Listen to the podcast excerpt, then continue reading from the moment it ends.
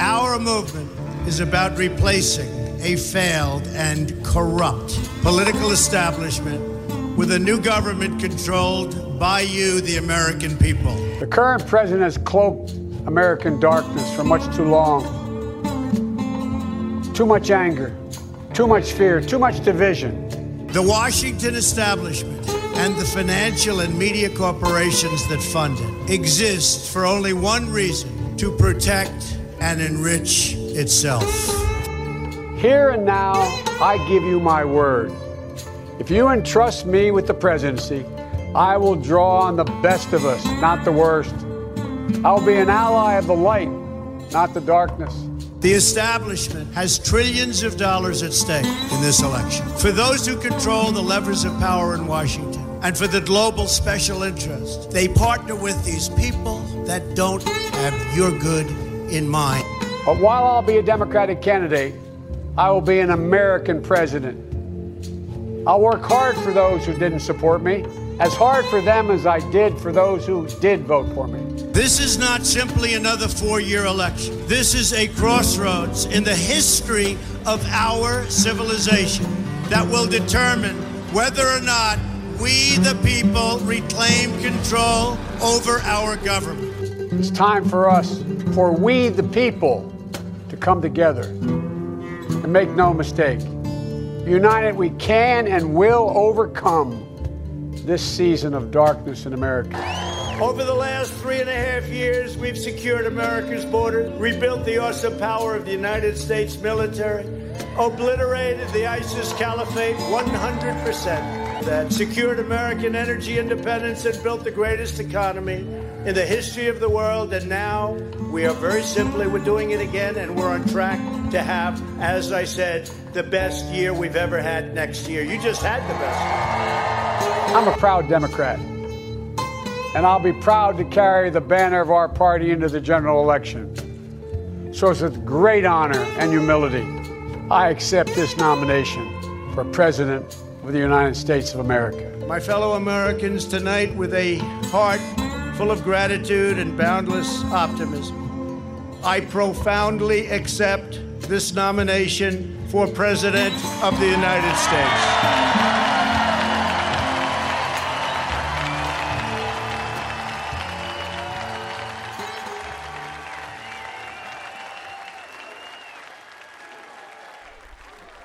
Entre tudo o resto, 2020 é também o ano das eleições mais dramáticas da história dos Estados Unidos da América.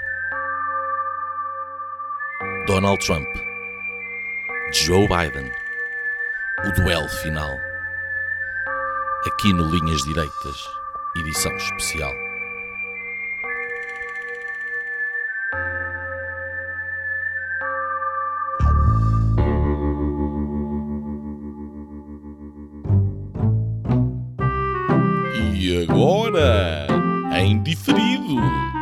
Dessa Europa inteira, mas em bom português, deixamos aqui aquilo que de mais entusiasmante aconteceu à direita em Portugal, desde que o professor Marcel foi levar a vacina para a gripe. Senhoras e senhores, o episódio desta semana do podcast Linhas Direitas. Olá, bem-vindos ao Linhas Direitas, hoje em formato edição especial, onde nos vamos debruçar com profunda e impiedosa atenção sobre as eleições presidenciais norte-americanas que vão decorrer amanhã, terça-feira, estamos a gravar segunda-feira à noite, uh, amanhã, dia 3 de novembro de 2020. Conosco, e numa primeira vez neste nosso programa, temos um convidado especial, o Vasco Rato. O Vasco é professor de Ciência Política e Relações Internacionais, foi presidente da Fundação Luso-Americana para o Desenvolvimento, a FLAD, entre 2014 e 2020, leciona na Universidade de Lusíada, em Lisboa, e é conferencista na Universidade de Georgetown, em Washington, onde se doutorou. Tens lá um longo uh, arraial de artigos e publicações, desde os jornais de uh, maior tiragem em Portugal, com grandes colaborações, até revistas de pequeníssima e obscura expressão, mas de grande qualidade, como foi o caso do seu excelente ensaio Os Canários na Mina, publicado no Contracorrente no verão passado. Também já publicou alguns livros, em particular sobre os Estados Unidos, como foi o caso do Compreender o 11 de Setembro, e sobre a relação de Portugal com a Europa e esses mesmos Estados Unidos, em parceria com João Marcos de Almeida, o livro A Encruzilhada. Está agora em pré-publicação, mesmo pronto para sair. Uh, o resultado da sua mais recente investigação sobre a China, de Mao a Xi, o ressurgimento da China. Em suma, um aliado de peso para analisar o que se passa nos Estados Unidos e que se junta aos três tarolas do costume, eu próprio, Nuno Lebreiro, o Afonso Vaz Pinto e o Gonçalo Cevada. Uh, mas nem só dos Estados Unidos fazem as notícias, menos ainda em Portugal, que vai estando um pouco longe até se calhar dos acontecimentos que vão moldado, moldando mu o mundo e, e, as eleições dos Estados Unidos, daquilo que nós não nos livramos, seja de que maneira for, é da pandemia.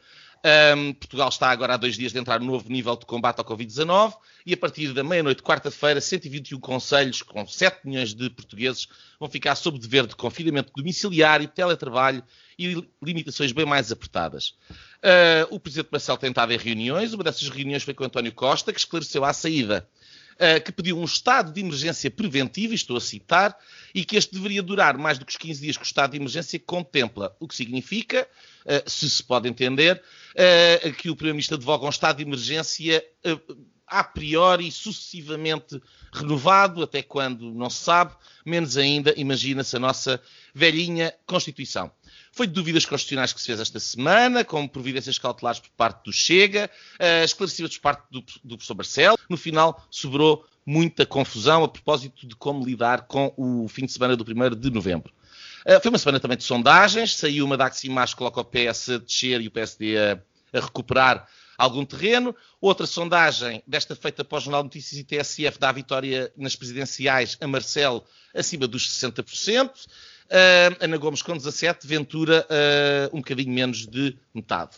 Uh, nos Açores, José Manuel Bolieiro parece já ter conseguido desencantar uma, uma geringonça atlântica à direita, com o CDS e PPM, Iniciativa Liberal, Chega e PAN são convidados a viabilizar no Parlamento.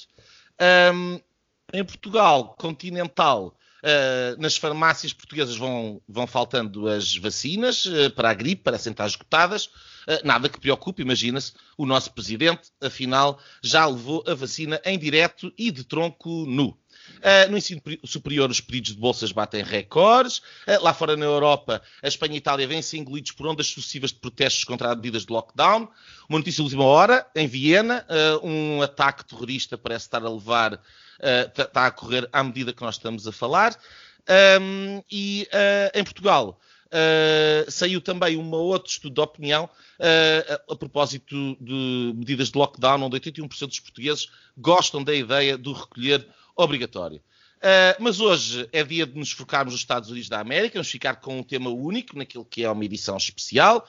Uh, dou as boas noites e as boas-vindas. Começo pelo Vasco, a quem agradecemos a, a visita. Um, uh, e avanço com uma pergunta. Desde logo, assim, curto e grosso, como perito e especialista de alto gabarito, diga-nos, ao Vasco, sabe quem é que vai ganhar as eleições amanhã? é já amanhã? Uh, não, a resposta curta não. Mas antes de mais, deixe-me, antes de dar as minhas razões, deixe-me agradecer o convite. É com muito gosto estou aqui, gosto muito do vosso programa e ouço com regularidade. Uh, eu, eu acho que qualquer pessoa neste momento que, eh, que, que diga que tem uma, uma, previsão sobre os resultados, ah, creio que está a ser excessivamente otimista, porque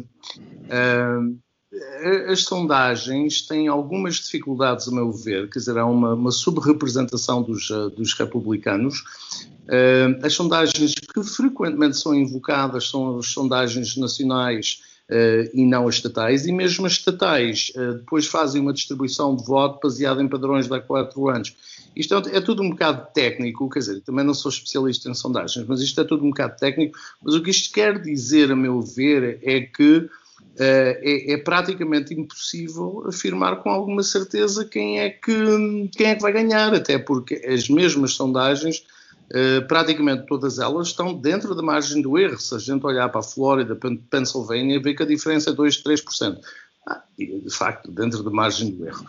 Nós sabemos é que uh, da última vez, há quatro anos atrás, Trump teve um resultado superior em média de mais de 4% das sondagens. Portanto, eu, eu, eu olho para as sondagens, vejo o que elas dizem, ao mesmo tempo tenho algum, algum ceticismo, até porque acho que nas últimas duas semanas houve uma grande mobilização da campanha de, de, de Donald Trump, e se formos olhar para alguns, uh, para algumas corridas uh, em estados como Flórida, nomeadamente Dade County, onde, está, onde se situa Miami, nós estamos a verificar que uh, a votação do Partido Republicano é francamente superior, inclusivamente entre latinos e afro-americanos, do que era esperado. E, portanto, acho que muito vai depender, o resultado vai depender muito do turnout, da afluência às urnas amanhã.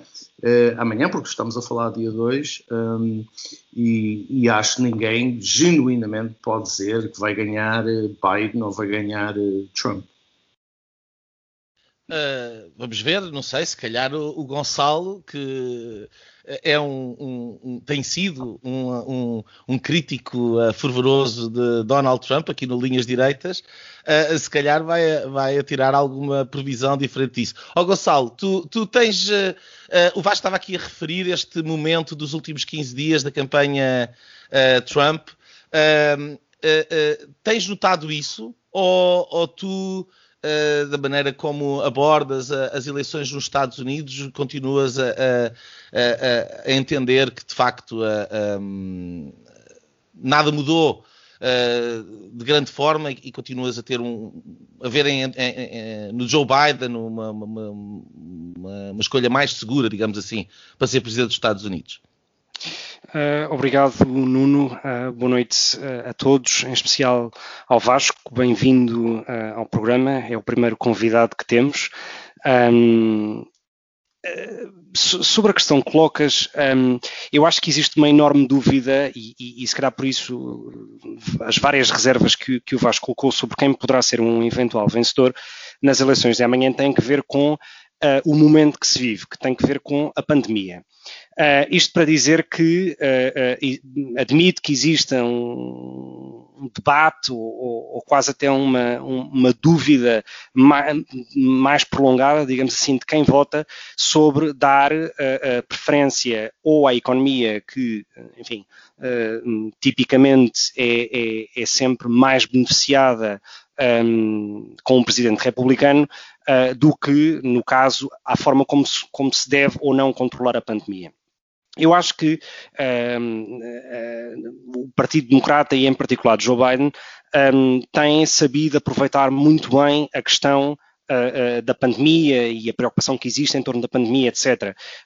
Um, um, típico eleitor Trump, ou na percepção que se tem sobre um típico eleitor Trump como alguém de, enfim, com mais idade, mais tradicional, etc., provavelmente olha para um candidato Trump olha para um candidato uh, uh, Biden com maior, digamos, uh, identificação ou presença, dada a sua preocupação com os mais velhos, com a questão da proteção da, da pandemia, etc.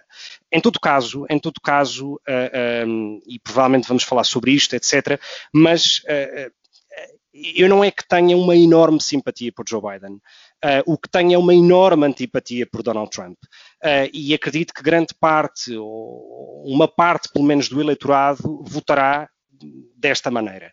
Não a favor de um Biden, mas contra uh, o Trump. E contra Trump por vários motivos, podemos elencar vários e ir um, um por um, desde o Acordo de Paris, a relação com a Europa, um, etc. Mas para mim, o, o, ponto mais fraco da sua presidência nos últimos quatro anos, e portanto, se eu votasse, não votaria Trump, um, tem que ver com a política de trincheira e a cultura quase tribal que foi criada na política americana e que, evidentemente, passou uh, uh, quase como uma espécie de internacional socialista para muitas outras geografias no mundo.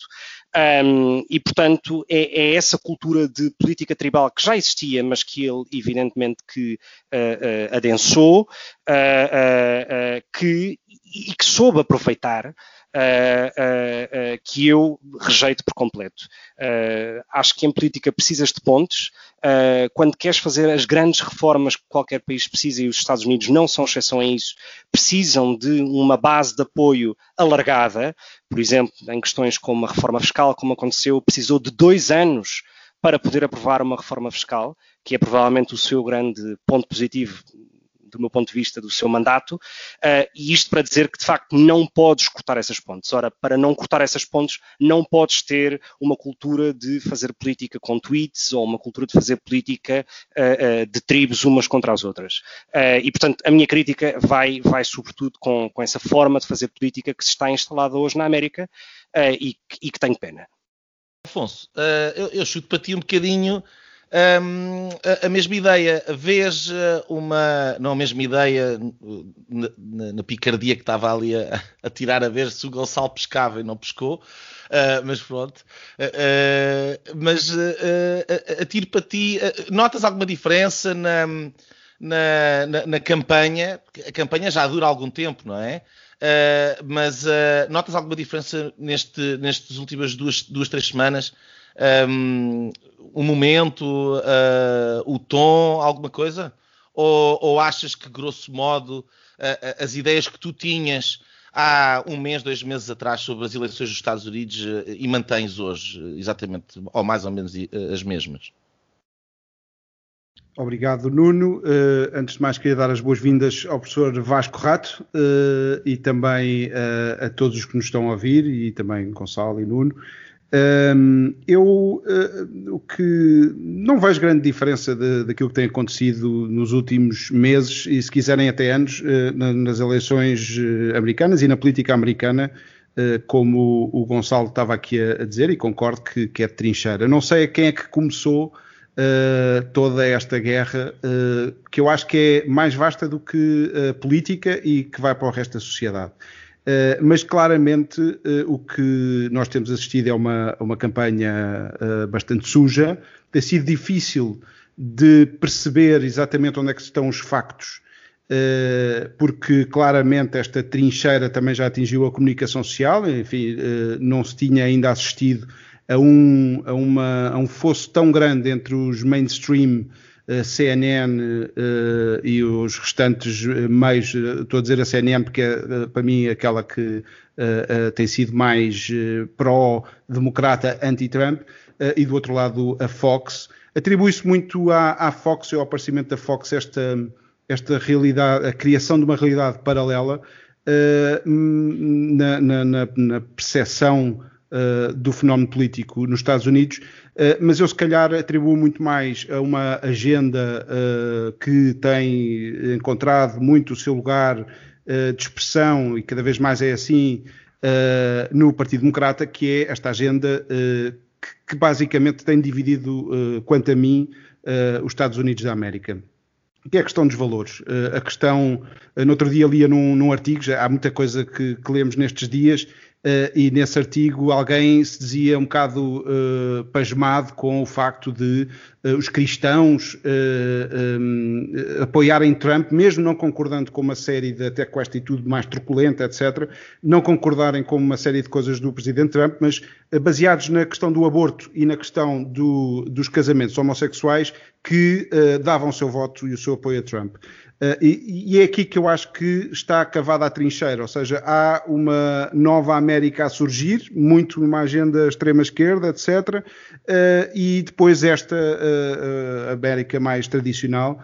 Um, não acho que esta, esta campanha tenha mudado muito nos últimos tempos. Para mim, a grande surpresa é claramente Biden, como já era um candidato fraco, mas naquele debate no célebre pior debate da história dos Estados Unidos, aquela prestação e de, de, da forma como, como decidiu conduzir os ataques uh, ao presidente dos Estados Unidos.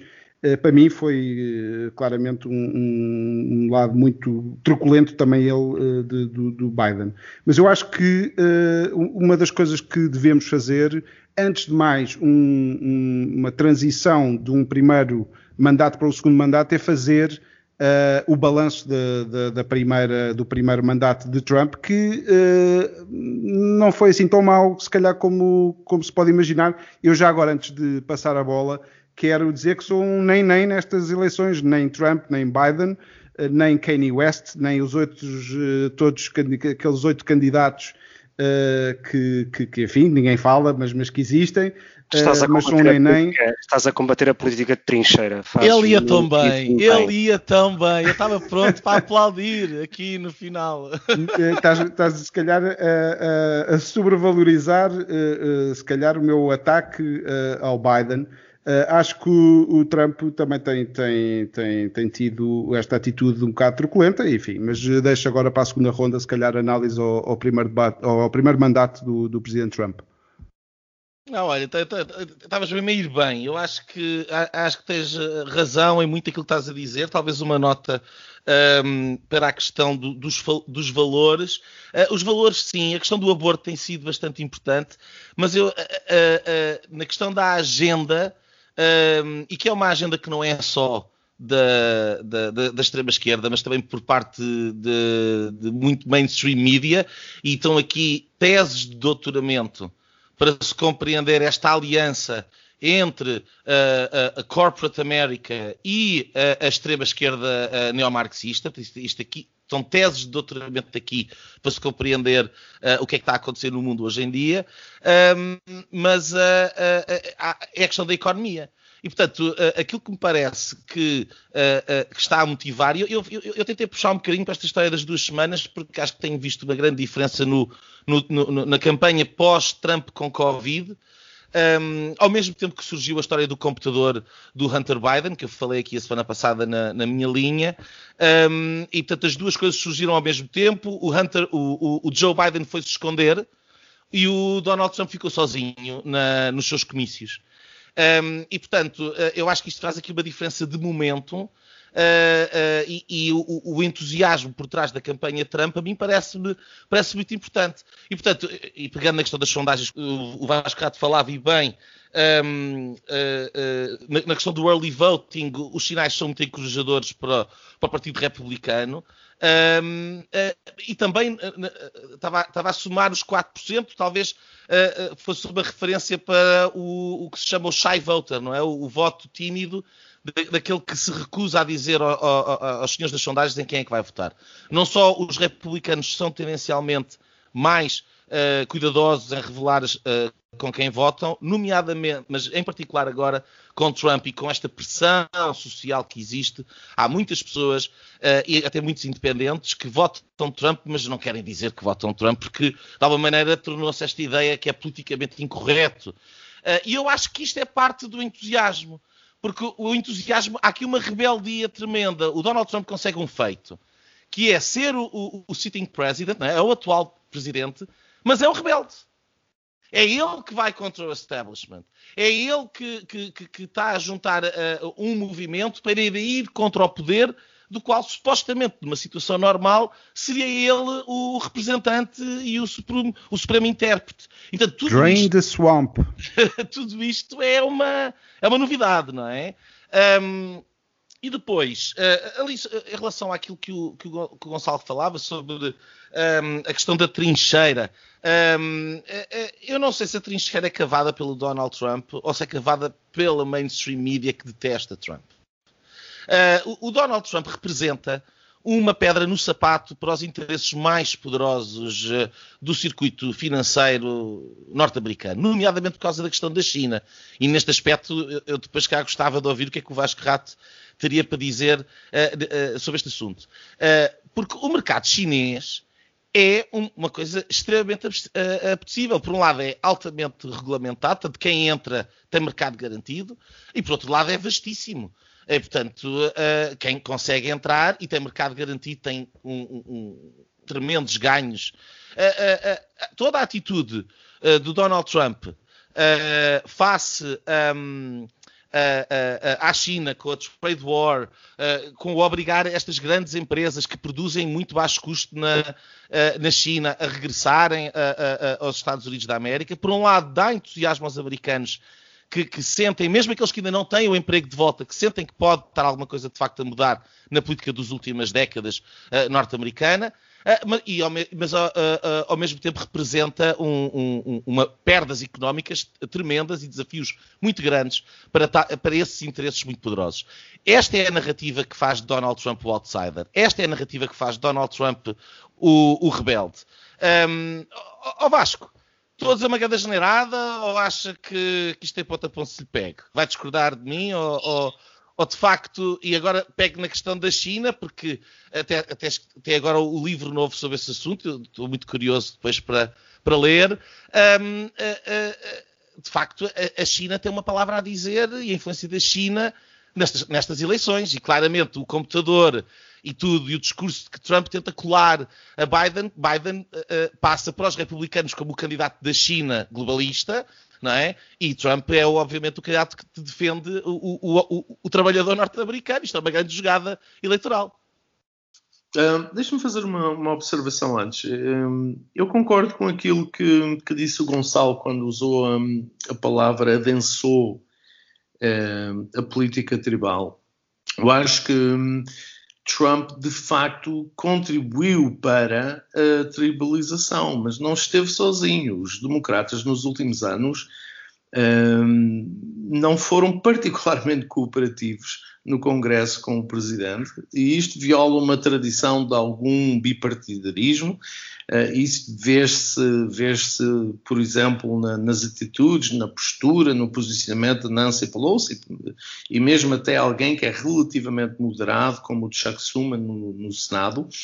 Um, os democratas, de uma forma geral, não reconheceram a legitimidade da vitória de há quatro anos atrás, e isto eu recordo que um dia depois da, da, tomada de posse, houve uma grande manifestação onde muita gente ligada ao Partido Democrata, incluindo a Madonna, pediu que queimassem a Casa Branca. Portanto, eu, eu reconheço que Trump contribuiu para este clima, mas longe de mim pensar que ele foi o único a contribuir e, em alguns casos, até o mais responsável.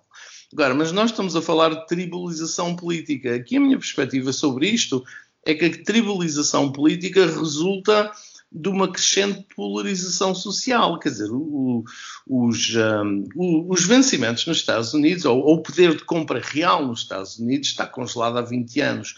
Houve imensa gente por aquela América afora Uh, não as pessoas que vivem na costa, que vivem na Califórnia, Oregon, Nova York, etc., mas as pessoas que vivem, no, como nós costumamos dizer, no país real, essa gente sente-se uma vítima da, da globalização. Viram as indústrias desaparecer, viram os empregos desaparecer, viram um crescente empobrecimento, uma marginalidade social e acrescenta-se a tudo uma marginalidade cultural.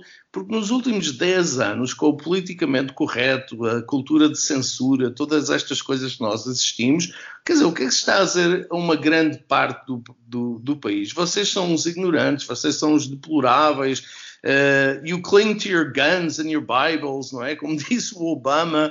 Portanto, vamos lá ver, a polarização política resulta de uma polarização cult cultural e uma polarização social. Desse ponto de vista, sou muito menos otimista do que o Gonçalo. O Gonçalo diz, ah, eu gostaria que se ultrapassasse. Pois também eu, não estou a ver é como. Agora, uma destas, um, um, um dos problemas, e é aqui que entra a questão da China. Quer dizer, eh, esta América vasta que vê eh, os seus desempregos desaparecerem percebe uma coisa, que o grande vencedor da globalização nos últimos 20 anos foi a China. E é o grande vencedor da globalização porque faz batota, porque viola as regras da Organização Mundial do Comércio uma série de coisas que todos nós sabemos. É isso não quando chega Trump a dizer, bom, vocês têm razão, não é? Vocês têm razão, a China que tem a culpa, temos de retaliar, etc, etc. Essa, esse discurso é um discurso vencedor porque é um discurso que tem receptividade uh, junto de faixas significativas da, da população. Relativamente aos valores que o Afonso referiu, é verdade que Trump hoje é socialmente mais conservador, mas não o era. Aliás, ele há quatro anos atrás é um republicano um bocado estranho, não é? Porque os dois pilares do republicanismo eram eh, comércio livre e conservadorismo social. Não era nem uma coisa nem outra. Portanto, eh, vamos lá ver, o Partido Republicano mudou muito. Eh, o Partido Republicano é, em parte, aquilo que é a facção do Bernie Sanders, ou pelo menos em termos de reivindicações e preocupações, é aquilo que é a facção do Bernie Sanders do Partido Democrata. O que está mal aqui, de facto, é um conjunto de elites eh, simbolizadas pelo Bush, mas também pelo Biden, com as negociatas com a China, com o Hunter Biden, e é isso que permite esta coisa absolutamente espantosa que o Nuno referiu, não é? Depois de quatro anos, alguém que é presidente dos Estados Unidos diz: Eu sou o challenger, todos estão contra mim. E ele tem razão, porque os interesses estão contra ele. Quer dizer, os interesses de Silicon Valley, as grandes empresas, Wall Street, que têm financiado sem fim Biden porque querem ver-se de Trump Porquê? Porque Trump, de facto, uh, abandonou este consenso sobre a China, o comércio internacional dos últimos 20 anos.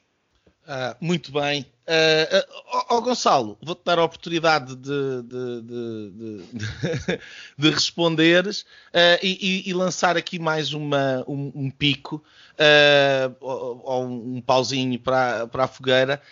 Um, o Vasco falava da, da, da, questão da polarização e nós já, já falámos aqui no Linhas Diretas algumas vezes sobre isso. Um, é um tema que é bastante caro. Uh, uh, tu, tu não, não, não, sentes isso também? Quer dizer, não, não sentes. O Afonso uh, gosta muito de referir-se para aquela ideia do Blue Pill e do Red Pill, quer dizer que temos de facto duas Américas e hoje em dia se cá temos dois uh, dois, duas realidades paralelas, quer dizer, uma que de facto vai aos outlets uh, noticiosos conservadores e tem uma determinada interpretação da realidade, e a outra que vai aos tradicionais uh, mainstream media, uh, com exceção talvez da Fox, não é? E que, uh, regra geral, é, é, uma pílula muito dourada para o, candidato, democrata. E, por exemplo, o caso do computador do Hunter Biden, que nem sequer é noticiado e não é referido por nenhum desses órgãos sociais. Uh, tu não sentes isso também? Não achas que isso de alguma maneira dá razão a Trump, dá razão à, àqueles conservadores que, que dizem assim: ok, eu também não gosto muito da forma do Donald Trump, mas ele está do lado certo da história e, portanto, eu vou votar nele. Uh, eu, eu, repara, eu não diria que é uma questão de estar do lado certo da história ou não. Uh, tem muito mais que. Isto tem muito que ver com a, a, a, a lógica da percepção que as pessoas têm, que o mundo tem sobre Donald Trump. Um, eu vou responder à tua pergunta, mas, mas eu antes queria, queria comentar parte das coisas que foram aqui ditas, sobretudo nesta última intervenção do Vasco, que é, um, e, que, e, que, tu, Nuno, uh, uh, elencaste, que era, não consegues perceber, uh, digamos, essa aliança entre o grande capital de Wall Street e a extrema-esquerda marxista. Eu primeiro, não disse isso. Eu primeiro, disse que eram teses de doutoramento, que é uma coisa interessante. Não disse que eu tenho lá, tenho aqui a minha ideia.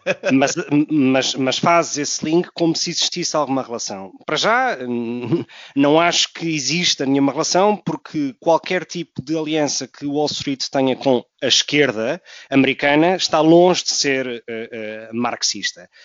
Um, e, portanto, uma relação e outra tem muito que ver com o excesso de protecionismo uh, e com a lógica do America First uh, que existe. Uh, e, portanto, uh, há, há, uma lógica por parte de qualquer modelo económico, por parte deste tipo de discurso muito mais protecionista, uh, faz com que uma lógica de, de, de, apoio a, a, a importações ou, ou, que seja baseada no consumo seja muito mais limitada.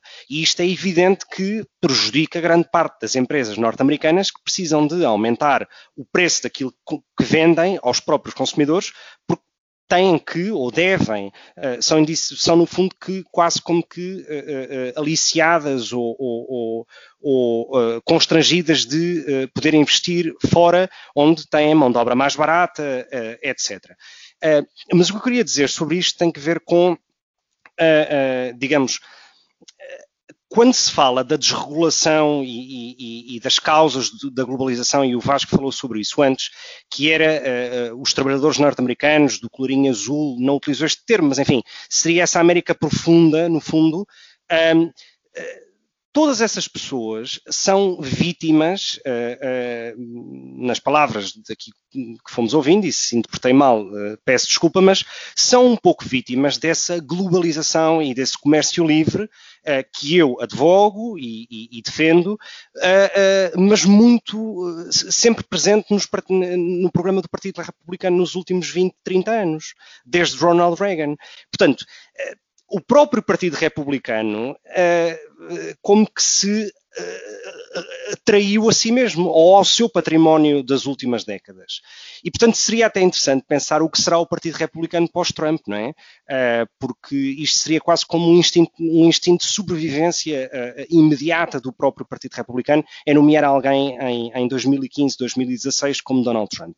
Há um dado que e, e, e, só para percebermos onde é que, onde é que está essa, essa, essa clivagem do próprio Partido Republicano, há um dado que é publicado este, fim de semana na, na The Economist, uh, um estudo feito por um think tank da, da, da, Universidade de Gothenburg, na Suécia, na Suécia, em que faz uma espécie de um mapa sobre uh, populismos, onde é que eles se encontram, é um estudo desde os anos 70, e é muito interessante perceber que enquanto que o Partido Republicano de George W. Bush de 2000 é ou está rodeado, tem como vizinhos uh, o Partido Conservador Britânico de Johnson, uh, portanto, em 2019, uh, eh, e quando olhamos para Trump, portanto, 16 anos depois, desde 2000, portanto, em 2016, temos como vizinhança a AFD alemã, uh, o Fidesz húngaro, a Liga, a Liga Norte italiana e o Vox.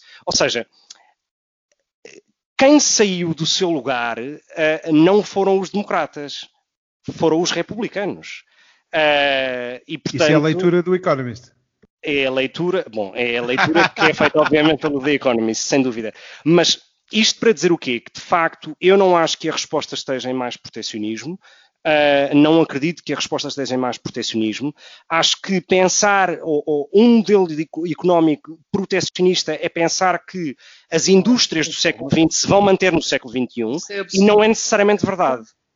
Como? Isso é absolutamente irrelevante. Quer dizer, o que você acha, eh, eu, eu até estou mais ou menos de acordo consigo, mas não é disso que estamos a falar. Vamos lá ver os 20 anos que referiu e, e, o estudo que refere são muito interessantes porque justamente provam aquilo que há bocado estávamos a dizer. O que mudou, ou o que fez, ou obrigou o Partido uh, Republicano a mudar, foi a entrada da China na Organização Mundial do Comércio. Quer dizer, é essa a diferença entre George Bush em 2000 e Trump. Quer dizer, é as consequências desse processo. Agora, dir-me-á, a globalização favorece todas, no, no, todas as pessoas, no abstrato, quer dizer, uh, no, o coletivo é, é beneficiado pelo comércio livre, correto. Mas, ao mesmo tempo, há setores da sociedade que são altamente prejudicados. E é esta a reação. Portanto, eu, eu não acho que haja contradição entre as coisas.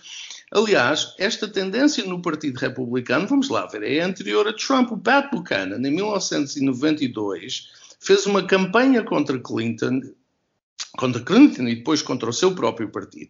Em 96 fez a mesma campanha.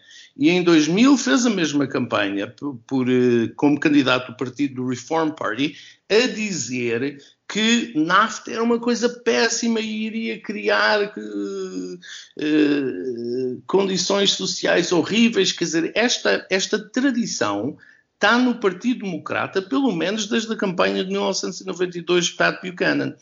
E está, uh, perdão, no Partido Republicano, mas também está no Partido Democrata.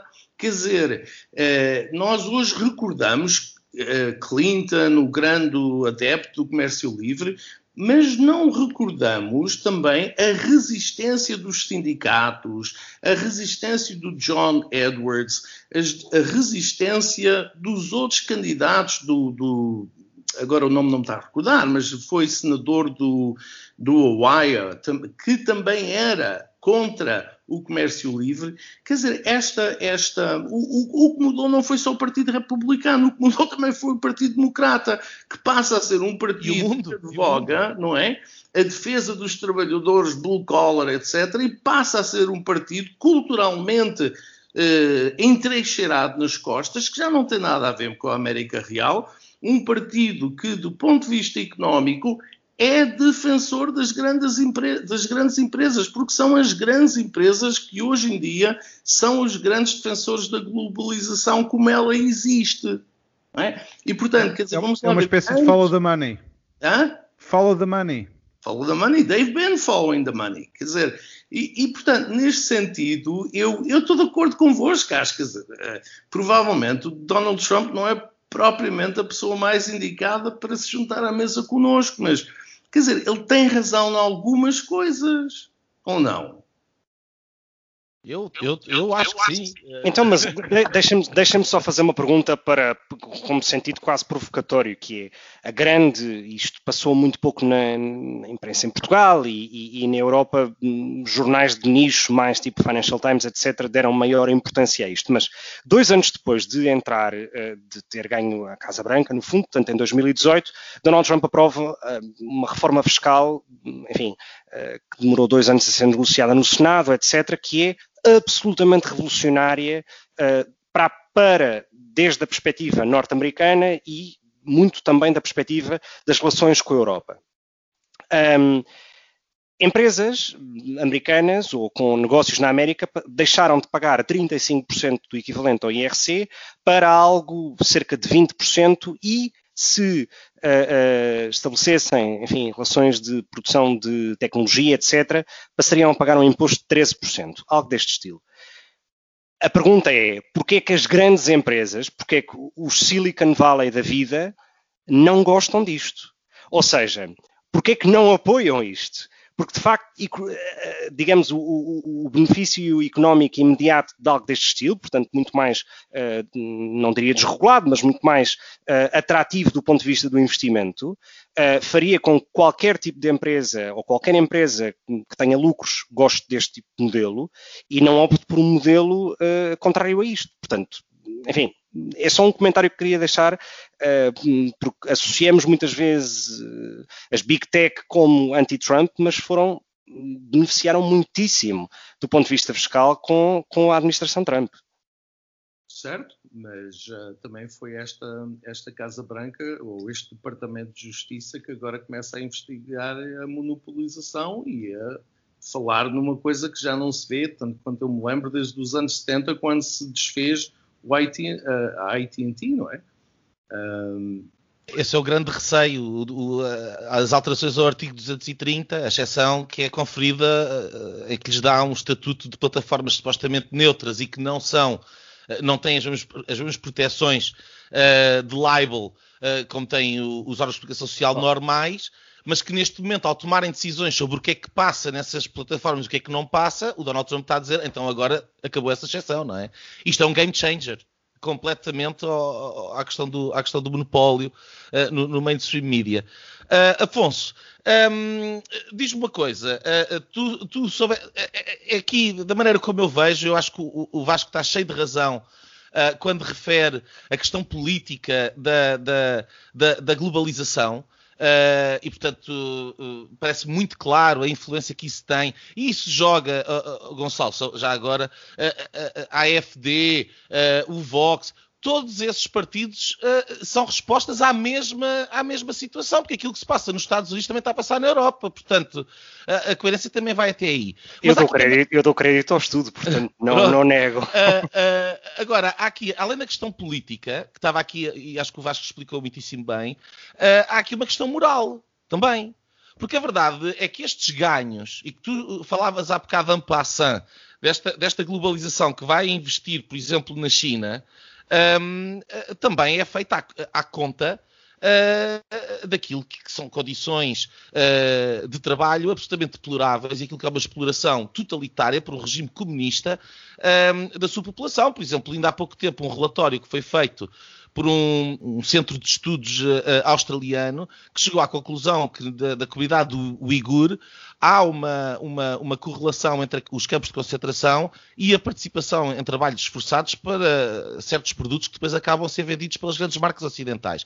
A minha questão, uh, e eu usava isto para passar para outra dimensão, voltamos aqui, ao Afonso, à questão dos valores, não é? Portanto, estamos aqui a falar de uma, de uma, de uma globalização que pode ser que hajam, em termos políticos, há quem, há, quem ganhe, há quem ganhe menos, já falámos disso, mas também há, moralmente, outros grandes derrotados da globalização. Neste caso, o povo chinês que é oprimido de uma forma bárbara. o, que é que tu, o que é que tu achas disso? Ou, ou, ou, não, achas, que, achas que Trump também cavalga, um bocadinho isto? Eu tenho visto muitos conservadores a falar sobre este assunto. Eu acho que o, o, o Trump, nem o Trump, nem os, eh, o povo norte-americano está muito preocupado com as condições de trabalho do, dos chineses e sim está, está, está, a olhar para os problemas que tem pela frente, que, é, que era uh, falta de trabalho e, e, e, e, vê que não é preciso ir à China para encontrar mercados que estavam Uh, no fundo, entre aspas, roubar os, os, trabalhos aos americanos, aos blue collars. Se calhar agora vamos começar a, a tratá-los por red collars, já que são, são defendidos pelos Reds uh, nos Estados Unidos. Mas uh, basta pensar no México. aliás, uma das primeiras. houve uma, uma, companhia de carros que, que, cancelou um investimento que ia fazer grande no México, logo a seguir ao, ao ou Donald Trump ser, ser eleito. Uh, uh, no fundo, eu acho que aqui é, é que quem tem medo de Donald Trump, uh, e a questão tem sido sempre, e eu volto outra vez à questão do, do deste primeiro mandato, o, o, o, Donald Trump seria reeleito caso não tivesse acontecido. Claro que isto é um exercício de, complicado de fazer, mas o Trump estava muito bem lançado para, para ganhar a Casa Branca, porque conseguiu uh, um feito que foi uh, a economia dos Estados Unidos estava, estava a correr bem. Pode não ser só ele, havia aqui um, um movimento global, mas os Estados Unidos estavam à frente uh, ou estavam a crescer mais do que outras, uh, outras economias ocidentais. E, portanto, há, há, há, este efeito que era benéfico para uma reeleição de um presidente dos Estados Unidos. Não aconteceu o mesmo ao Carter ou ao Bush pai, tiveram os dois recessões e que, por isso, enfim, cortaram-lhes ali a, a, a, possibilidade de aceder a um segundo mandato. Eh, eu acho que, eh, fazendo essa avaliação, e, e uh, Trump tem um, um, primeiro mandato cheio de, de, de incidentes que têm mais a ver com este tribalismo, mas teve a questão de, de, de, um desemprego recorde nos últimos 50 anos é um, um, lado positivo. Este choque fiscal que o Gonçalo já enalteceu. Uh, uh, também a política de alguma paz uh, no mundo tenha sido com a Coreia do Norte ou, ou também o acordo do Médio Oriente, que foi histórico. Uh, depois, se calhar, do outro lado, uh, não, tão, não tão bem com os aliados, em que foi muito criticada. Há aquele episódio com a Angela Merkel, para mim, ficou-me na retina, uh, e, portanto, aquele estilo truculento que se manteve uh, pós aliados e, e, também a meio da pandemia. Eu acho que a pandemia foi, foi um, um momento decisivo na, na, na, na, caminhada de Donald Trump. Uh, e penso que foi do, do, das questões mais negativas uh, do, do, seu mandato, a forma como ele geriu a pandemia e que o está a afetar agora muito, talvez neste, neste tal momentum que tu falavas, uh, Nuno, esteja a recuperar, porque as pessoas já estão no day after. As pessoas já estão a pensar, será com Trump ou com Biden, com, com, qual é que vamos ultrapassar segunda, esta segunda vaga ou segunda fase da, da, pandemia? E depois a questão económica.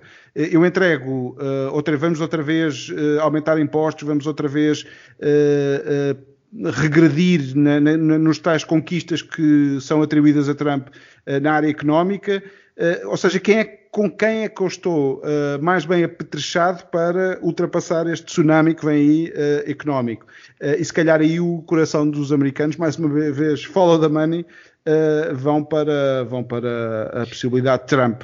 Mas deixa-me, Afonso, muito, muito rápido. Eu acho que nos últimos anos parece que criámos uma percepção de que é preciso ser-se buçal ou é preciso assumir-se um estilo Trump, porque Bolsonaro segue um bocado a mesma linha, porque enfim, tem um excelente ministro das Finanças e, portanto, segue um bocado a mesma linha, mas quase como que associando que é preciso assumir um bocado essa atitude quase instintiva e tribal para estar-se do lado da economia. Basta olhar para a, a, a CDU de Merkel para perceber que não é preciso uh, uh, adotar esse estilo e adotar essa cultura de tweet tipo bomba atómica para ser amigo da economia e para se ter uma economia aberta ao investimento, etc. Portanto, há, há N exemplos uh, uh, pelo mundo fora que, que, justificam isso tudo. E, só um, isso, e uma nota final, que é, na questão dos valores, que eu sobre essa ainda não tinha falado, que é, na questão dos valores, um, é interessante pensar, e, e, aí, enfim, há literatura uh, diversa sobre o assunto, mas é interessante pensar uh, que na América ainda são um tema. Quando nós olhamos para a Europa uh, e, por exemplo, para o Partido Conservador Inglês, quer dizer, todos esses temas do aborto, ao casamento homossexual, etc., não são temas. Uh, nem na sociedade britânica, nem no próprio Partido Conservador. Portanto, não deixa de ser interessante essa, essa diferença dos, lados da, dos dois lados do Atlântico. Talvez ainda não tenha chegado cá. Não é, não é os dois lados do Atlântico. Quer dizer, esses, esses, esses, temas são temas na antiga Europa de Leste. Portanto, é só na Europa Ocidental que não são temas. Precisamente. Esta questão dos temas, uh, os Estados Unidos estão sempre alguns anos à nossa frente, por isso cá chegará por isso não hum, é só esperar um bocadinho e, e já será já será tema. Uh, e já agora eu, eu, não poria no mesmo saco Bolsonaro, Trump isso também faz parte um bocado de uma narrativa um bocado simplista quanto a mim de, de, olhar para a realidade. Eu já agora focava neste day after e quem, quem tem medo do Donald Trump Uh, ou do Joe Biden, se quiserem, mas uh, punha. Tem-se falado muito da não aceitação de Trump, o que será, de, uh, um, o day after ou as semanas a seguir, se ele vai ou não vai aceitar, se for muito renhido. eu gostava que se fizesse o exercício ao contrário, o que será uma vitória, uma vitória de Trump, de facto, e, e o que será daquele movimento todo que, que nos brindou com, com aqueles protestos uh, o Black Lives Matter, a Antifa, o que é que será uma reação a uma, uma eleição de Trump? Não, não sei se já pensaste nisso, Nuno. Uh, não, já pensei e acho que essa, essa ideia de que uh, uh, ah, o Trump não vai aceitar passa muito por esta narrativa de, demonizada de Donald Trump, uh, daquilo que eu tenho visto. quem, não, quem não aceitou algum resultado eleitoral na história recente dos Estados Unidos é o Partido Democrata e a forma como lidou com a vitória de Donald Trump em 2016, que não estava no, no guião, não é? Não estava no guião, não estavam à espera. Um, e uh, uh, para dar o exemplo em que uh, a Hillary Clinton telefona a Donald Trump no, na noite eleitoral concedendo a eleição, algo que ela se tanto arrepende que ela hoje diz que o Joe Biden em, em, em circunstância alguma pode conceder o que é incrível. E hoje o diretor de campanha de Joe Biden veio dizer exatamente a mesma coisa. Não há um único cenário onde Joe Biden conceda a eleição no dia das, de, das eleições. E ela depois não faz o discurso em 2016 de concessão. Portanto, aquilo que eu vejo, um discurso antidemocrático e com pouco respeito por aquilo que são as instituições dos Estados Unidos, eu vejo no Partido Democrata e vejo nos líderes do Partido Democrata. Um, agora, eu gostava de dizer aqui uh, alguma coisa a, a propósito do, momento que, que, que, eu vou vendo e em relação àquilo que o Vasco dizia com piada que não, não, se calhar não seria aquela pessoa uh, aquela pessoa que convidaria para jantar. Tem graça porque eu ainda aqui há algum tempo atrás uh, fui rever o episódio do Linhas Direitas já muito antigo da, da, das vésperas das eleições. Eu dizia que achava que o Donald Trump ia ganhar, tenho este mérito que estou sempre a referir. uh, e portanto está Sim, o Michael Moore. Exato. Mas, uh, uh, mas eu também dizia, ah, e tal, não é aquela personagem mais agradável que eu não gostaria. Eu hoje em dia tenho uma opinião diferente. Um, eu hoje em dia gosto genuinamente do Donald Trump. E a razão pela qual eu gosto genuinamente do Donald Trump é porque gosto da frontalidade. Gosto da frontalidade. Uh, uh, estou absolutamente convencido, posso estar errado. Posso estar errado. Mas estou absolutamente convencido que ele está a dizer de facto aquilo é que ele acredita. Uh, e aquilo que ele pensa. Um, e eu prefiro mil vezes a frontalidade de alguém mais rude, ou seja, o cowboy que, que entra pela sala adentro com as botas cheias de lama, uh, e põe o chapéu em cima da, da, do prato, Mas eu prefiro isso do que, uh, um, do que a atitude muito subversiva e muito mentirosa que eu vou vendo por parte dos dirigentes, dos dirigentes do, do, do, Partido Democrata. E, e, se calhar aqui entre nós os quatro eu sou o único que advoga uh, e que digo mesmo, eu gostava muito que Donald Trump ganhasse e se eu pudesse votar, votaria Trump uh, garantidamente. Um, eu acho que, que, o Vasco tem razão quando eu dizia há bocado que ele, é, que ele tem razão quando se diz que é o outsider. E isso é aquilo que faz com que o Donald Trump seja um símbolo também de um determinado movimento. Pode ser o movimento dos deploráveis, pode ser o movimento daqueles uh, esquecidos pela globalização, pode ser tudo isso. Mas é um movimento de pessoas uh, que têm uma visão diferente e a democracia é isso. E, é, e, o facto de nós assistirmos por parte do mainstream mediático e do corporate world da América a recusa a um direito quase moral a estas pessoas existirem e dizerem que apoiam Donald Trump, a mim uh, coloca-me com uma urticária tremenda. Um, e, portanto, aquilo que eu vejo uh, nestas eleições, simplificando, uh, vejo uh, energia, esperança, muita força por parte do Donald Trump. O Donald Trump está a fazer cinco comícios por dia. É uma coisa verdadeiramente inacreditável. Ele ontem estava à meia-noite a começar um comício na Flórida. À meia-noite. E, e, os comícios chegam a ter, acho que o recorde já são 57 mil pessoas. Sem máscara, muitas e, delas. Uh, Mas era só uma nota. Oh, oh, rodapé. Oh, oh, oh, Gonçalo, eu não. Desculpa. Uh, isso é assim. O, o, os, os, do Biden, eu no outro dia vi das, das 50 pessoas que lá estavam, também vi muita gente sem máscara, mas curiosamente a comunicação social não fala disto. Mas eu vou-te dizer, foi feito um estudo sobre as pessoas que vão aos comícios do Donald Trump e tu chegas à conclusão que tu tens uh, sempre à volta dos 20% uh, de pessoas que nunca votaram em 2016 tens pessoas, uh, chegas a ter uh, comícios em que 57,8% não são republicanos. Pessoas que estão no comício de Donald Trump. Ou são independentes, ou alguns são democratas que estão chateados e que estão zangados. E, portanto, eu vejo um entusiasmo enorme. E isto para chegar, uh, nós começámos por, por, falar de quem é que poderia ganhar. Eu acho que o Donald Trump vai ganhar. Um, e, e, vai ganhar precisamente por causa do, deste entusiasmo porque uh, uh, é este entusiasmo que vai permitir transformar os potenciais eleitores em eleitores de facto, em pessoas que põem o voto na cabine de voto e que vão lá votar. Um, e, e, esse entusiasmo por parte da campanha do Donald Trump e não existe por parte da campanha do, do Joe Biden.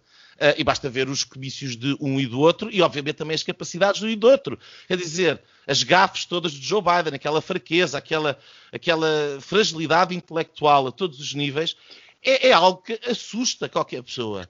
E, portanto, todas aquelas pessoas que passam a vida assustadas com Donald Trump já viram quatro anos de Trump, já viram os resultados no Médio Oriente, já viram os resultados em termos de não intervenção militar, por exemplo, e, e, Joe Biden é mais da linha Clinton, Obama, é uma linha muito diferente. Desculpa, um, só uma parte, que é essa, essa retirada de presença militar da América em muitos pontos do mundo não é um exclusivo de Donald Trump, isso começa com Obama, aliás o Obama, o Obama também de bombardear até, até esgotar o estoque das bombas. Tiveram que ir uh, aumentar a produção de bombas, tal foi o nível. Está mais próximo Donald Trump do Obama nesse sentido do que Donald Trump de George Bush, por exemplo.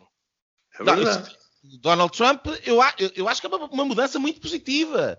Uh, e, portanto, esta coisa de que a, a, a política internacional de Donald Trump é um perigo quem hoje estiver a dizer isto, e há muita gente que está, nomeadamente na comunicação social portuguesa, é para rir. Porque estes quatro anos demonstraram precisamente que quem não for belicista, quem não acreditar no negócio de armas e da guerra, teria razões para estar satisfeito. E estes acordos no Médio Oriente é de se tirar o chapéu é de se tirar o chapéu. E foram, foi, foi, o Donald Trump, foi uma abordagem nova e foi a, a, as pessoas da confiança de Donald Trump que os, que os, que os fizeram. Sim, mas há uma coisa que aconteceu ao longo destes quatro anos, que coincide, por exemplo, com o Brexit, em que eu, provavelmente é ignorância da minha parte, mas eu não me recordo de ver um presidente norte-americano uh, uh, tomar posição num assunto de política doméstica de um país aliado não me lembro. E, portanto, quer dizer, se achas que isto, do ponto de vista internacional, é algo a seguir, eu rejeito por completo. E não é por ele estar do lado do Brexit, hum, longe disso. É, por entre, princípio, entre, não parece entre, correto. Entre as guerras e esse pequeno exemplo, Eu sei, eu sei com um é país eu aliado, com um país eu aliado. Compro, eu compro, lá está. É- é- nada é perfeito. E portanto, se nós estamos à espera do candidato perfeito, votas em branco e, eh, e pronto. Ou ficas no nem-nem, como o Afonso dizia há bocadinho. Kanye mas eu West. quero pegar numa coisa, te- temos que ir para as linhas, mas antes disso, uma, uma pergunta rápida, aproveitando aqui eh, o Vasco estar connosco. O Afonso eh, falou da questão da fraude. Eh, ehm, eh, qual é que é o peso que este ballot harvesting eh, pode vir a ter eh, em termos. Eu tenho visto os conservadores extremamente preocupados. Há batalhas neste momento em tribunal. Em, eu acho que são 200 processos que estão a correr uns contra os outros já por causa de timings. Há, por exemplo, a questão das assinaturas, que por alguma razão os democratas não querem exigir que a assinatura que está no, no voto seja coincidente com a assinatura da pessoa que, que supostamente colocou lá o voto, que eu acho extraordinário. Eh, portanto, temos aqui várias lutas. Acha que isto pode virar, quer dizer, nós podemos correr o risco, de facto, do, do Donald Trump perder e ter razão em dizer que a eleição foi, foi roubada? Podemos chegar aí e depois qual é que é o day after? Vamos, vamos para o Supremo, vamos... Podemos imaginar, em última instância, uma guerra civil, um- uma, uma desorganização social muito grande. O que, é que, o que é que podemos ver neste day after mais complicado? Guerra civil não, quer dizer, ah, podemos ante- antecipar, eh, independentemente de quem ganhar, alguns distúrbios. Aliás, eh, algumas cidades, incluindo Washington, já se está a preparar para tal. Não deixa de ser curioso verificar que os distúrbios todos e os protestos do Black Lives Matter eh, acabaram, não é? Ou pelo menos foram suspensos a partir do momento em que Biden percebeu que tudo aquilo eh, todo aquele processo estava eh, a reforçar Trump e o discurso da, da law and order do Trump, não é? Portanto, isso não deixa de ser curioso.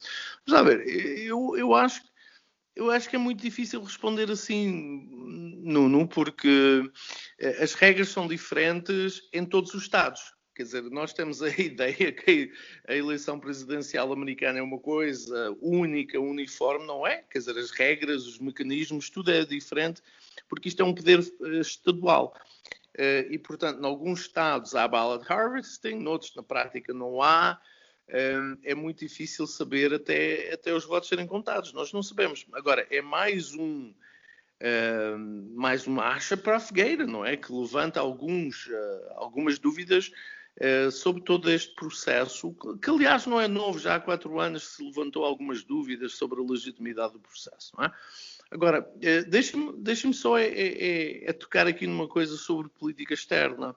É, é- é verdade que, que os Estados Unidos eh, tinham uma posição mais intervencionista eh, até, até Donald Trump, até 2016. Eh, eh, Obama foi tão intervencionista, ou praticamente tão intervencionista, como, como Bush. Nós recordamos que Bush fez uma grande intervenção no Iraque e uma que teria de fazer em qualquer forma depois de ser atacado no Afeganistão.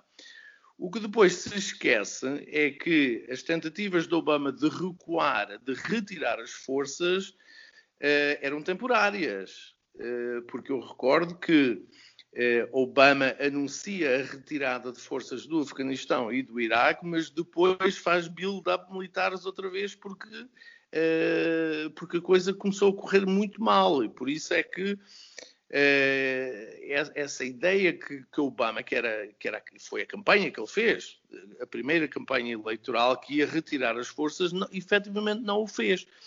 E fez novas intervenções, fez novas intervenções na Líbia, eu não acho, eh, quer dizer, eu não sou particularmente um crítico de intervenções, ao contrário, aparentemente, dos meus amigos. Uh, agora, em, em, termos analíticos, o que acontece é uma coisa muito simples. O consenso entre democratas e republicanos sobre o papel uh, dos Estados Unidos no mundo, que vem desde Clinton, Clinton, Bush, uh, Obama, Todos eles pensavam que os Estados Unidos teriam de manter a ordem unipolar. Todos eles pensavam que os Estados Unidos tinham de intervir militarmente. Todos eles pensavam que os Estados Unidos teriam de eh, promover a democracia e os mercados. É esse consenso, é esse consenso dos últimos 40 anos que, eh, que Donald Trump destruiu. a esse consenso. Uh, portanto, a discussão em volta da política externa, daqui para a frente, será feita nos termos em que Donald Trump a estruturou. Dou-vos um exemplo. Hoje não há discussão sobre a China. Democratas e republicanos ambos consideram que a China é uma ameaça estratégica e, é, e que é necessário tomar medidas, incluindo algumas medidas protecionistas. Isto deve-se a Trump, porque eu recordo quando Trump uh, iniciou a sua campanha há 4, há 4, 5 anos atrás, não era esta a posição dos partidos americanos. Hoje ela é absolutamente consensual. Não é? O Chuck Schumer no Senado é mais duro às vezes em relação ao, à China do que é, do que é o próprio um, do que é o próprio Trump. E viu-se uma certa evolução também do Biden. O Biden Uh, há uns meses atrás disse que a China não era o problema, não é? Aquela, aquela célebre expressão China's not gonna eat your lunch. Não é um problema.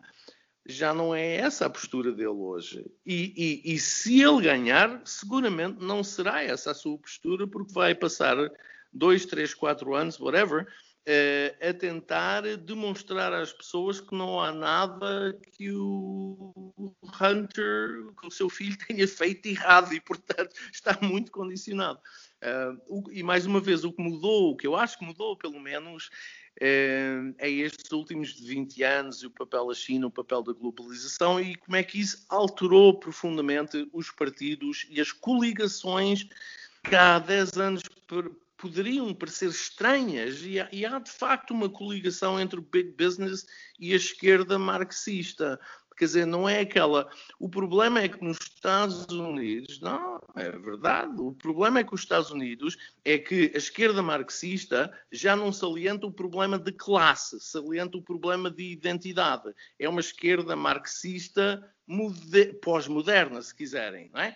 Quem salienta o problema tradicional do marxismo, a questão de classe, é o Bernie Sanders e é o Donald Trump. A esquerda marxista americana não está já nessa onda. É uma coisa altamente bizarra. Não é?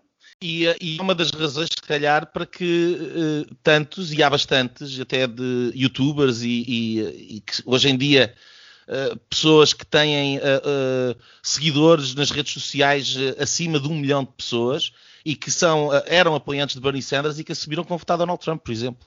É. E por isso é que o Michael Moore compreendeu tão bem o fenómeno, porque o Michael Moore tem de facto uma ligação com essa classe, com essa blue collar, com essa classe operária tem essa ligação, independentemente de eu não gostar de Michael Moore, mas reconheço que ele, que ele tem essa, essa ligação e essa compreensão, não é, de Michigan, de tudo aquilo. Muito bem. Uh, meus senhores, proponho que vamos uh, para as linhas. Uh, Afonso, que trazes tu hoje?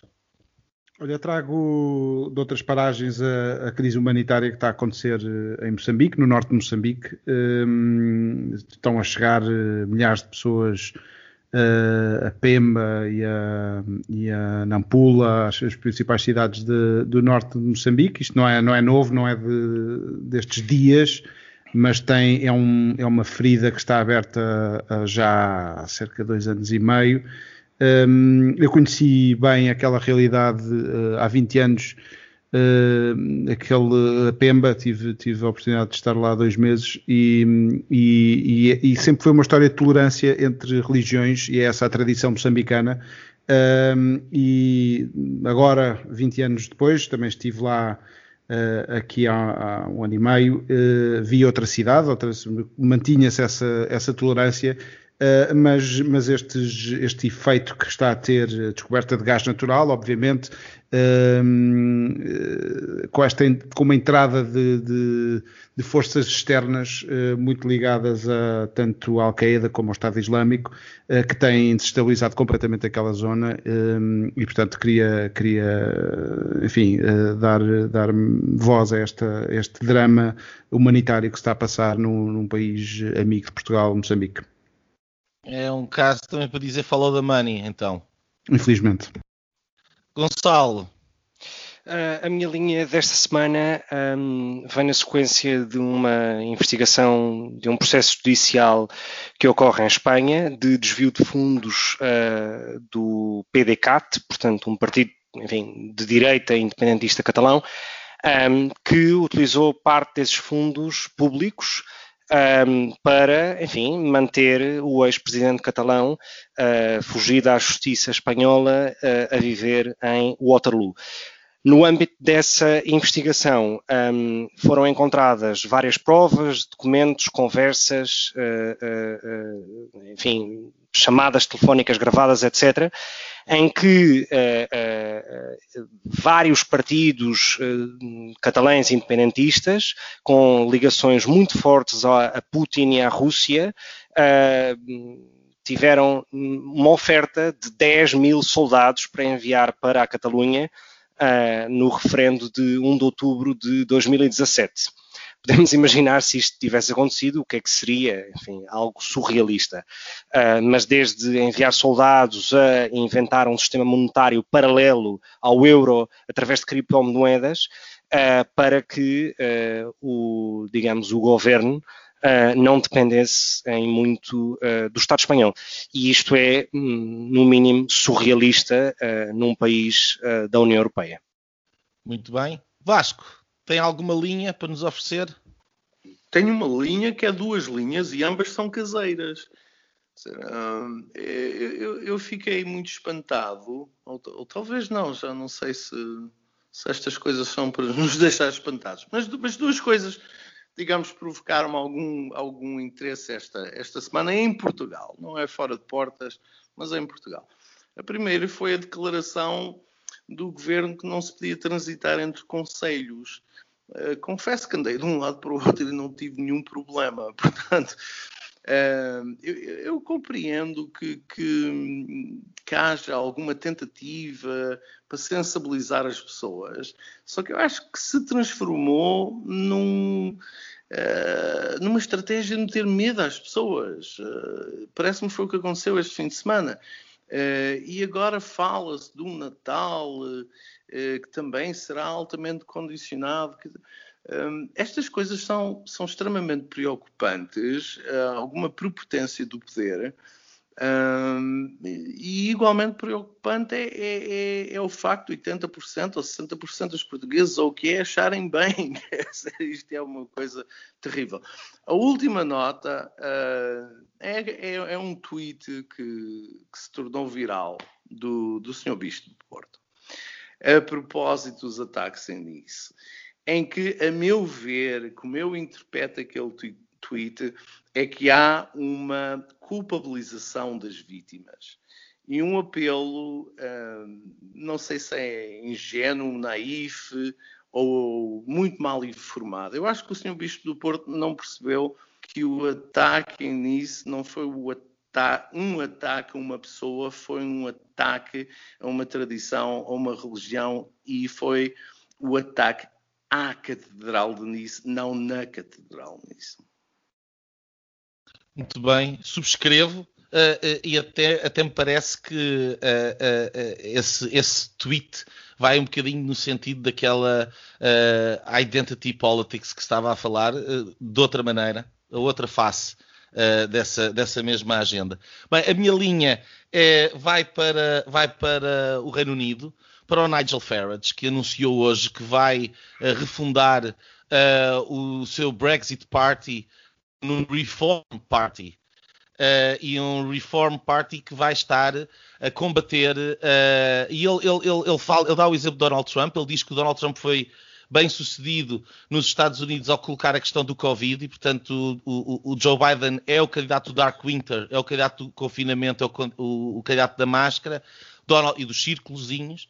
O Donald Trump é o candidato da abertura, é o candidato de, de, de uma abordagem completamente diferente em relação ao Covid-19 e aquilo que ele diz é que ao menos os americanos têm uma opção. E no Reino Unido essa opção não existe. E aquilo que ele explica é que o seu partido vai apresentar essa opção.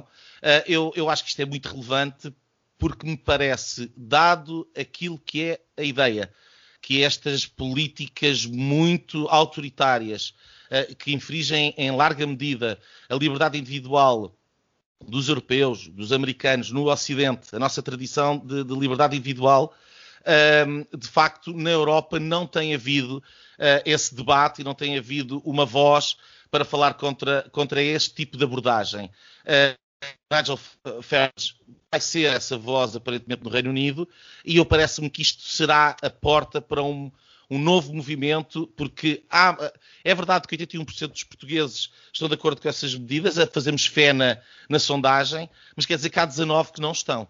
E, portanto, há aqui, há aqui todo, um, aqui todo um, um, um potencial eleitoral para ser explorado uh, pelos novos partidos que vão aparecer, estou seguro, uh, uh, ainda para mais quando se vai falando, e já é um, é um segredo, digamos assim, pouco guardado, que, há, que, a perspectiva dos países europeus é que isto até 22 não se resolve. Portanto, em política isto é uma eternidade. Uh, meus senhores, uh, muito obrigado. Uh, um obrigado muito especial ao Vasco por se ter juntado. Foi, foi um, um, prazer tremendo tê-lo connosco e um orgulho de saber que nos ouve. a vocês os dois, Afonso, Gonçalo, um até para a semana. aos nossos ouvintes, muito obrigado por nos terem ouvido e um até para a semana também. Boa noite. E pronto, pronto. Foi assim que acabámos de ter o incomensurável privilégio de assistir ao podcast Linhas Direitas. O podcast Sensação da Direita. Em Portugal e em português. Para a semana Juntem-se outra vez.